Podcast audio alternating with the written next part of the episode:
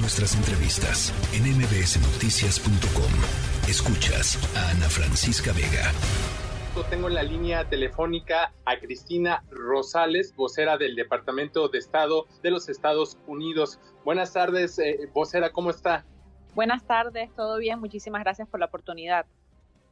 Eh, gracias, le, agradecemos el, tiempo que nos proporciona. Desde el primer minuto de este viernes, pues ya entra en vigor el título número 8, termina el título 42. Eh, ayer eh, dábamos cuenta de que los migrantes, algunos de ellos, pues tenían esta idea de que se abriría la frontera. ¿Qué implica el final del título 42 para que quede claro a nuestro auditorio? Claro, eh, bueno, como lo hemos estado mencionando, hablando ya unos días, justamente el secretario Mallorcas eh, tuvo varias conferencias de prensa en estos últimos días eh, explicando qué significa ese cambio del título 42 al título 8 y también enfatizando que la frontera no está abierta, no se iba a abrir y no va de ninguna manera va a haber nada que tenga que ver con la frontera eh, abierta en los próximos días, en los próximos meses. Eh, en verdad es lo opuesto con este nuevo código del título 8 que eh, nos da entonces la facilidad legalmente de expulsar a las personas, de deportarlas, de repatriarlas si las personas están tratando de entrar a Estados Unidos de forma irregular o ilegal. Eh, justamente como parte de este anuncio y ya desde unas semanas hemos hablado de las eh, vías legales, de la ampliación de esas vías legales que eh, hemos anunciado para que las personas puedan entender cuáles son las opciones que tienen para migrar a Estados Unidos, para venir al país de forma regular, de forma legal, sea a través de un parol, sea a través de un pedido de asilo o refugio, y todo a base también eh, de una forma organizada, haciendo las, eh, un proceso de, cita, un proceso eh, ordenado donde la persona puede por medio del aplicativo CBP One llegar a un punto de entrada de la frontera y poder presentar su documentación de forma legal y de forma regular. Todo entendiendo de que si una persona viene y no tiene una cita y no tiene esa documentación, esa persona va a ser deportada y tiene graves consecuencias esa deportación, ya que la persona de cierta manera puede no, no va a poder eh, calificar para ningún proceso de entrada a Estados Unidos hasta cinco años y aparte de eso también puede ser procesado penalmente, criminalmente si trata de venir de forma repetitiva. Ahora me gustaría preguntarle eh, a qué acuerdos llegaron ya con las autoridades capitalinas luego del final del título 42, eh, cuál va a ser la coordinación, cuáles van a ser pues sí estos convenios a los que llegaron para que pues hay hay alguien hay algunas voces que advierten pues alguna ola de, migrantes ya se está trabajando en el caso de México en la frontera sur pero a qué llegaron eh, a qué acuerdos llegaron tras el final del título 42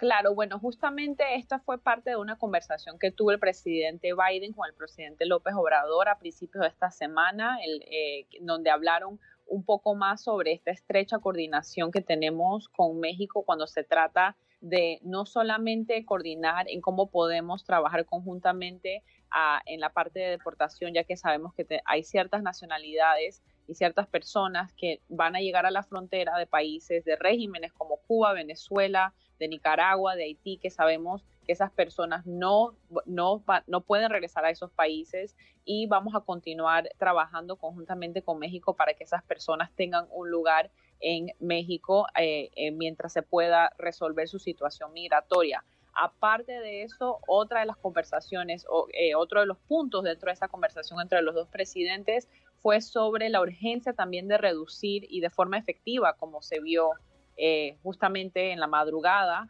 de eh, reducir las aglomeraciones en la frontera, eh, sabiendo de que las personas que van a estar tratando de entrar por la frontera de forma irregular van a ser deportadas. Y aparte de eso hemos reforzado de nuestra parte y también sabemos que se ha visto por parte de México ese refuerzo militar, ese refuerzo eh, de, personas que están eh, apoyando a nuestros 24 mil agentes que tenemos en la frontera para que eh, se pueda manejar todo de una forma ordenada, de una forma segura y más que todo de una forma humana.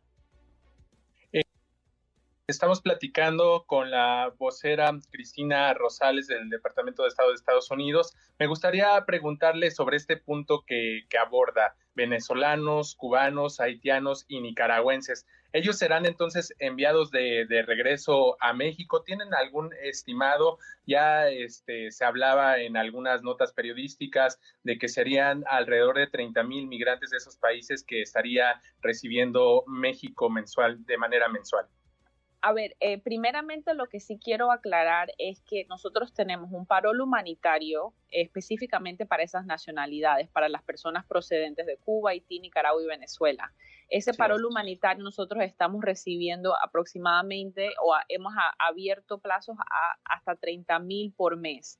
nosotros hemos visto que las personas de esos países sí se están aprovechando de ese parol humanitario porque logran entonces eh, reunir la documentación para calificar a él y sí hemos visto una reducción drástica desde enero de aproximadamente 95% en las intercepciones de esas personas de esas nacionalidades en la frontera. Eso quiere decir también que, claro, como tenemos un cierto acuerdo con el, el gobierno mexicano a que sí eh, hasta, hasta 30 mil personas de esas nacionalidades que llegan a la frontera y no califican por algún motivo al parol, pueden ser eh, regresadas a México, pero lo que sí hemos estado viendo es lo contrario, que las personas están utilizando el parol humanitario y nosotros no estamos viendo los números eh, a, cierto nivel de decir que se están llenando esos puestos de 30 mil personas a México de esas nacionalidades. Entonces, digamos, eh, están eh, cobijándose en esta oportunidad, que, en este modelo que, digamos, les está ofreciendo las autoridades de Estados Unidos. Ahora, eh, también nos platicaba de, estas opciones que tienen pues los migrantes que desean ingresar a Estados Unidos. Si nos pudiera pues dar detalladamente cuáles serían estas opciones y, o cuáles serían las principales opciones para que no, no se arriesguen, digamos, a, a tratar de ingresar de, manera ilegal, porque ya nos hablaba de los riesgos que implica todo ello. Claro, yo creo que lo más importante, la opción más importante, a ver, quiero hablar de dos principales, pero la primera, la que sí quiero detallar es nuestra apertura de los centros regionales de procesamiento. Estos centros regionales que justamente hemos estado hablando de ellos en estos últimos días, Ayer en la noche anunciamos, ya sacamos la primera página web, el primer sitio que es movilidadsegura.org, que es manejado por ahora por nuestras organizaciones internacionales, para ya darle a las personas un poco de información inicial sobre estos eh, eh, centros de procesamiento regional. Estos centros estamos enfocados en abrir aproximadamente 100 de estos centros en toda la región Inicialmente estamos trabajando para abrir los primeros centros en Colombia, en Guatemala. Es probable que vamos a tener varios de ellos también en México, siendo México uno de los países con quien colaboramos estrechamente en este tema de migración. Estos centros eh, vamos a, facilitarle a las personas la información, no solamente por eh, vías digitales, pero próximamente anunciando un poco más cómo va a ser el proceso para que las personas puedan hacer las citas desde América Latina sin tener que recorrer o sin tener que colocarse en esa situación de peligro, de pasar por el Darién, pasar por situaciones en la frontera y ser expulsadas o deportadas. Queremos que las personas aprovechen estos centros, van a hacer una cita por teléfono o por de manera digital, eh, todo sin costo, sin ningún cargo. Las personas van a poder ir a estos centros, acudir eh, ya empezando este mes de mayo y se van a poder sentar con oficiales del Departamento de Seguridad Nacional, del Departamento de Estado, aparte de eso, de nuestras organizaciones internacionales, específicamente del Alto Comisionado de las Naciones Unidas para los Refugiados. Y en ese, en ese proceso la persona va a poder pasar por una evaluación donde se le van a poder presentar opciones eh, para decir, bueno, esta persona puede calificar para un eh, reasentamiento de refugiados o cualquier otra vía legal, no solamente para Estados Unidos, pero también para Canadá y España, que también va a estar anunciando, los dos países van a estar anunciando eh, vías legales en los próximos días y cómo, cómo va a ser ese proceso dentro de estos centros. El segundo punto que también quiero mencionar, que es importante, que es el uso del aplicativo CBP One, específicamente para cualquier persona que está presentándose en la frontera y tiene la documentación legal o se le ha, eh, se le ha negado algún refugio en algún país de tránsito y está entrando en un proceso de asilo eh, eh, por medio de la frontera, que, que sería una vía legal. En ese caso, esas personas tienen que mandatoriamente, se tiene que hacer una cita utilizando el aplicativo CBP One, en donde la persona, aparte de, hacer la cita, confirma la hora, confirma el día y estamos ampliando hasta mil citas por día a través del aplicativo.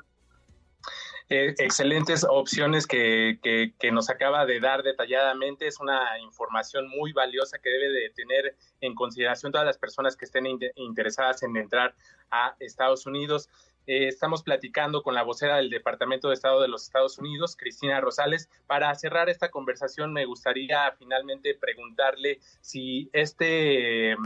estas, todas estas medidas se van a aplicar, eh, digamos, no solo en la frontera con México, sino también en el ingreso a Estados Unidos por, por vía marítima, por, otra, por, otras, por sus otras fronteras también. Correcto, eso ha sido un punto eh, sumamente importante que lo ha mencionado el secretario Mayorkas ya unas semanas y justamente ayer en la noche también hablamos un poco más de esto. Estas medidas, todo lo que estamos aplicando de este cambio ahora, que ya estamos utilizando el título 8, esto aplica no solamente a la frontera eh, eh, suroeste de Estados Unidos o la frontera sur, esto aplica a toda cualquier vía de entrada sea un puerto marítimo, sea un aeropuerto, cualquier persona que esté tratando de entrar a Estados Unidos por cualquier forma o vía va y no tenga y no tenga la documentación obviamente y no tiene alguna vía legal de entrada, esa persona va a ser deportada bajo el título 8, va a ser repatriada y eh, lamentablemente, como hemos dicho, queremos que las personas se informen bien porque el título 8 es un título que la persona eh, va, a va a tener repercusiones o no va a poder aplicar, no va a poder ser admitida en Estados Unidos en hasta cinco años de ninguna manera o también puede ser procesada criminalmente. Entonces, nuestro mensaje es muy claro. Por favor, aprovechen, utilicen, infórmense sobre las vías legales, las vías regulares y aparte de eso, entiendan que la frontera no está abierta y si se aparece en la frontera de forma irregular va a ser deportado. Le agradecemos, vocera del Departamento de Estado de los Estados Unidos, Cristina Rosales, estos minutos brindados a MBS Noticias y por supuesto, pues dejar la puerta abierta para que más adelante podamos seguir informando a nuestro auditorio sobre lo que acontece en la frontera entre México y Estados Unidos. Muchísimas gracias. Claro que sí, muchísimas gracias a ustedes. Noticias.